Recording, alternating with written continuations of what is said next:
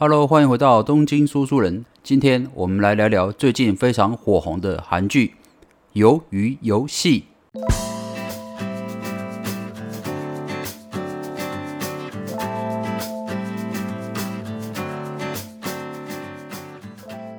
好的啊，这个《鱿鱼游戏》哦，这部韩剧哦是在这个 Netflix 上面哦上映的哦。那么总共是有九集哦。所以啊，接下来我们就来聊聊啊这部啊《鱿鱼游戏》这部韩剧哦，它到底在讲些什么？还有这个六部关卡之间呃的一些小故事，还有可能大家会遗漏的一些地方哦。所以啊，如果啊你已经看过啊《鱿鱼游戏》的话，又想了解一些比较更深刻的。呃，关于这部戏的一些细节，那么就蛮适合听这张专辑的哦。如果哦你还没看过《鱿鱼游戏》的话，那么呃，因为接下来讲了很多地方会啊剧透，所以哦，我建议你哈先看完之后再来听这一个专辑会比较好一点。好的，那我们就开始吧。首先，我们再稍微交代一下整个剧情哦。这个由于游戏一开始是有一个主角叫做齐勋的男人哦，哦，他是一位这个啊已经结过婚的啊，但是又离婚的男人。那他哦非常爱玩哦，又喜欢赌马啦，然后所以说啊，导致这个老婆又改嫁了。那女儿跟老婆啊已经有新的丈夫了。那而且重点是这个女儿跟老婆哈，在一年之后就准备要去啊美国了。那么这个齐勋哦，就跟这个老妈就住在这个家里哦，因为这个家里非常困苦嘛，所以老妈即使年纪很大哦，还是要到处去帮佣哦，哦辛苦养家。但是这个主角齐勋呢啊，他依然哈想要玩啊，爱玩的成分还是很高哦，所以说啊，这整天就是呃这个吃喝嫖赌啊，都是不停的做。那么啊，这个游戏的主轴啊，就是有四百五十六人啊，包括主角齐勋在内啊，都参加了一场这个生存游戏。那这个游戏的场地是在一座岛上哦，所以是与世孤立哦。啊，最后一位玩家啊，如果能够赢的话，就独得这个四百五十六亿韩元哦。也就是说，四百五十六人哦，每一个人都代表一亿韩元哦。那么游戏总共有六个关卡，而且大部分都是同龄的简单游戏哦。可是哦，如果你没有通过的话，你当场就会被处死哦。其实，在这个呃六个游戏里面啊，过程啊，这个里面这个主办人面具人哦，不断提到这个公平两个字哦。其实它的主要用意就在于说，将众人聚集在一起哦，给大家重新一个机会哦，用最单纯的游戏啊来比较出来。哦，让自己争取新的机会哦，因为毕竟来参加这场游戏的人哦，不是欠债很多，要不然就是已经被追杀了黑道哦。那么啊，他在韩国的社会事实上是很难生存的哦。那么这款游戏哦，如果你能赢的话，拿走大笔奖金的话，你就有可能有第二个人生哦。这也是哦，这四百多人哦想参加这款呃号称会能够杀死你的游戏的呃主要原因哦。那当然哦，这个主角齐勋也是其中一个行列哦。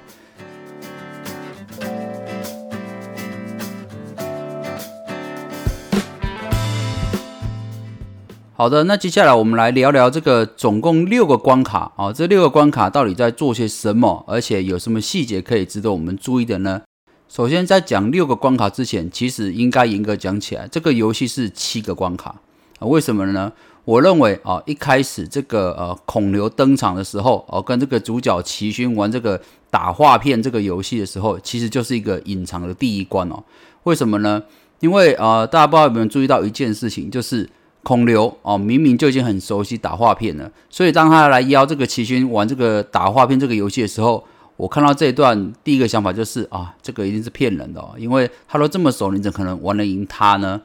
但是啊，这个齐勋一听到就是赢了就会有奖金哦，他就哦一直玩下去哦，甚至他说输了啊没有钱就被孔刘打脸嘛，打到呃已经数十下了哦，整个脸都肿起来，他还依然想玩下去哦，所以。哦，其实我觉得第一个关卡这个孔刘的出现，他其实哦就是一个测试人哦，他用这个啊打画片啊这个游戏来测试啊每一个参赛者哦，看对方对这个钱啊是否有急迫性。像主角嘛啊他很缺钱，所以他就一直想赢哦，而且哦是否会为了啊游戏赢钱而忍耐到最后哦。那么啊，如果通常通过打画片这个测试的话啊，就可以收到那一张圈圈叉叉的名片嘛，于是就可以正式参加这个呃比赛哦。所以这也是为什么当整部剧都结束的时候，呃，最后齐勋还看到孔刘在其他的捷运站、地铁站，呃，跟陌生人哦玩这个打画片的游戏哦。事实上，就是因为还会再继续办一样类似的游戏哦。那这个测试其实就是一直反复进行的哦。好的，那我们来讲讲这个呃六个关卡的第一关哦，其实也是这部剧啊让大家最印象深刻的就是一二三木头人嘛。那么那个剧中这只巨型的洋娃娃哦，它如果一转头，如果你还在动的话，就会有机枪扫射你哦，啊，把你打死哦。那事实上，这个我们台湾称为一二三木头人，在韩国哦，一样的游戏，一样的规则，它叫做一二三红绿灯哦。不过我不得不说，这个巨型娃娃实在设计的太可爱了哦，所以哦，我觉得只要看过这部剧的人哦，都对它是非常难忘的哦。好的，那第二关的游戏叫做搓糖饼啊，也就是说，这个第二关的过程就是这个奇勋马啊，他在最后要过关的时候，他是用舔的方式啊，把这个呃雨伞的图案拿下来嘛啊，当然有一些人他是拿到圆形的啊或者三角形的图案啊，这个就比较简单哦。不过啊，很多人都会以为啊，这个是一个凭空的游戏哦，实际上不是哦。这个搓糖饼哦，这个在韩国又称为焦糖饼哦。其实是韩国的一种啊传统的街边小吃哦。那么啊，一般的做法是将这个煮溶的糖浆啊倒在这个圆形的铁盘上，然后用工具压扁。啊这个时候啊，摊贩这个一般都叫阿朱玛哈，阿朱玛就会在上面印可爱的图案啊，例如说像这个游戏里面的星星啊，或者是爱心的形状等等哦。如果啊小朋友能够将这个糖饼上的图案完整的搓下来啊，没有破掉的话。而这个阿朱玛啊，就会给你一个额外的糖饼做奖励哦。那么，所以说这一款游戏这个搓糖饼哦，就设计在这个六个关卡中的第二关哦。另外再提一个呃额外的小知识哦，就是呃前一阵子因为疫情急升的这个有个咖啡叫做四百次咖啡哦。那么这个四百次咖啡的韩文名字的由来哦，就是因为这个四百次咖啡的奶盖的形状跟这个。刚刚讲的这个搓糖饼，这个糖饼哦，还没有成熟时候，呃，形状啊、外形都很相似哦，所以才会叫四百次咖啡哦。那么再来，就是第三关哦。那第三关就是啊，我们最常见的国小在玩的游戏哦，啊，就是拔河哦。那么这个拔河里面有什么值得我们注意的呢？事实上，在这个拔河这一关哦，啊，主角他们能够赢啊，就靠了关键的两个人嘛，一个就是那个老头一男嘛。他叫大家要排好队伍，前后交叉嘛，然后再是让有气势的人站在前面哦，哦，就是可以带领大家有士气的往后拉哦。那即使哦体型输对方，也有可能获胜哦。那么当然在剧中啊，对手的确是结结实实的哦，十个强壮的男人哦。那相对之下，这个主角这一队有男有女又有老哦，这个很难拉赢哦。所以啊，这个拉到一半的时候还是处于劣势。真的赢哦，就是靠这个主角从小一起在街边长大的这个上佑哦，也就是这个啊考上首尔大学这个号称这个双门洞的天才哦。那他讲说啊，大家一起往前走三步哦，让对手倒下来之后，我们再往后拉，就有机会获胜哦。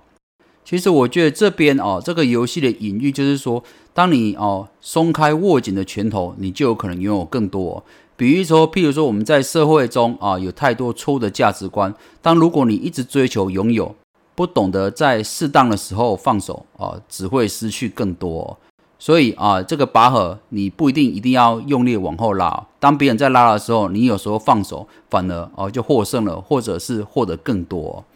再来啊，到了第四关就是玩弹珠哦，在台湾哦也蛮多人玩这个弹珠。小时候哦，应该玩过这个游戏哦。啊，这个游游戏里面啊，这个弹珠的玩法不太一样啊。它规定就是说，不论用什么方法啊，只要能够赢得对方手中的十颗弹珠哦，你就是获胜哦。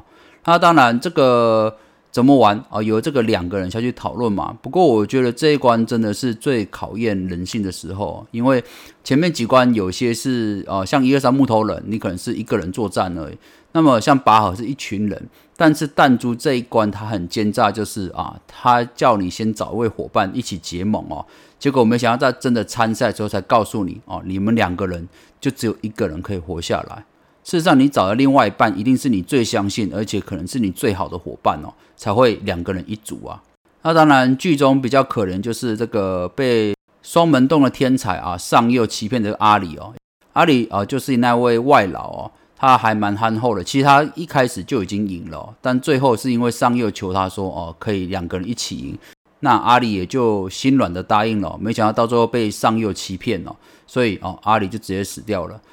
那么包括这个主角奇勋也是一样哦，其实他玩到最后，他也是输给这个一男这个老头哦。但他在手中只剩下最后一颗弹珠的时候。他发现这个一男的老头，这个失忆症又发作了。于是他骗这个老头说：“呃，你刚才讲的哦，不是双数，是单数哦。”于是就一路又赢回来哦。所以我觉得弹珠这一关哦，不论是在这个上右或者是主角齐勋这两个人哦，都会看得出来，就是其实他有点隐喻，就是不管多么坚固的友谊哦，在利益面前都有可能瞬间粉碎哦。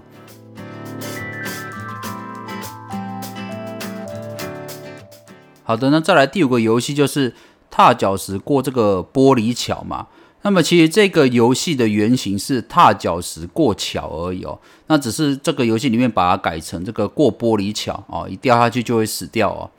那这个游戏看起来是很像碰运气嘛，毕竟你每次前进有两块玻璃，那有一块是强化玻璃，有一块是普通玻璃。如果你跳到普通玻璃的话啊，马上就会掉下去哦。但强化玻璃的话啊，就可以承受两个人的重量哦。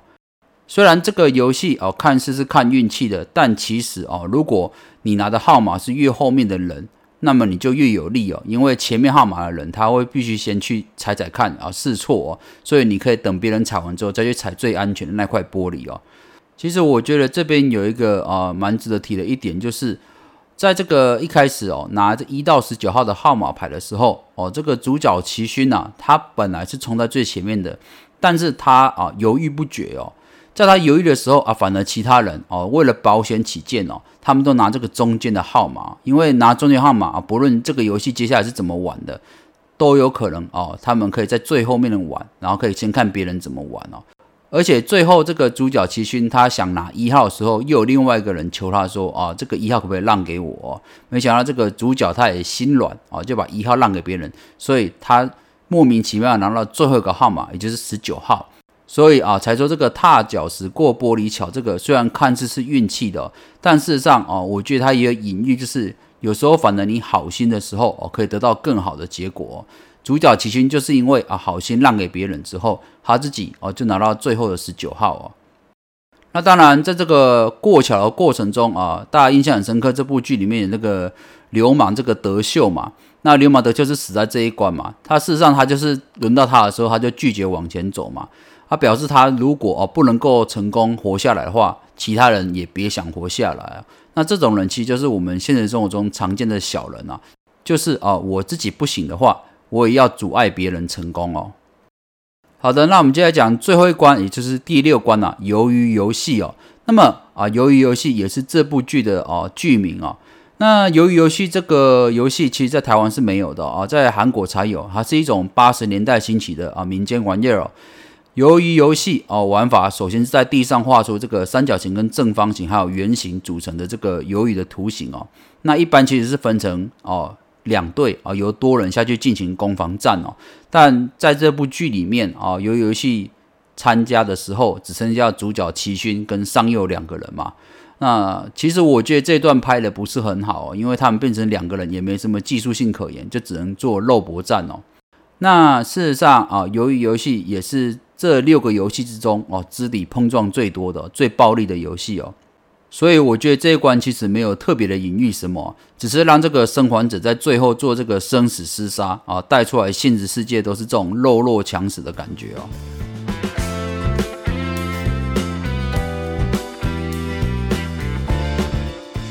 好啦，以上就是这个鱿鱼游戏啊，整部剧里面的六大关卡，还有包括一开始隐藏的这个测试关卡。哦，打画片哦。不过我觉得最令我讶异的哦，就是当大家都在猜啊下一关是什么游戏的时候哦，想要先了解哦，能够占尽先机的时候，其实哦每一关的这个比赛项目都早就画在这个墙壁上了，只是没想到哦，这四百多人哦，居然都没有人发现哦，每一关的关卡啊都早就画在墙壁上，自己只要稍微观察就可以看到了。所以其实我觉得这边哦也是在隐喻一件事情哦，就是这四百五十六人哦都在提防别人害自己，或者哦是找谁来跟自己联盟啊，增加自己的利益，但是根本就没有好好时间观察周围和观察现实的情况哦。因为你想想，如果你是那一个冷静的人哦，发现了这个秘密之后，事实上你每个关卡能够活下来的几率就大幅的提升哦。好了，以上就是本集的东京说书人，希望你会喜欢本集的内容，咱们下回见喽，拜拜。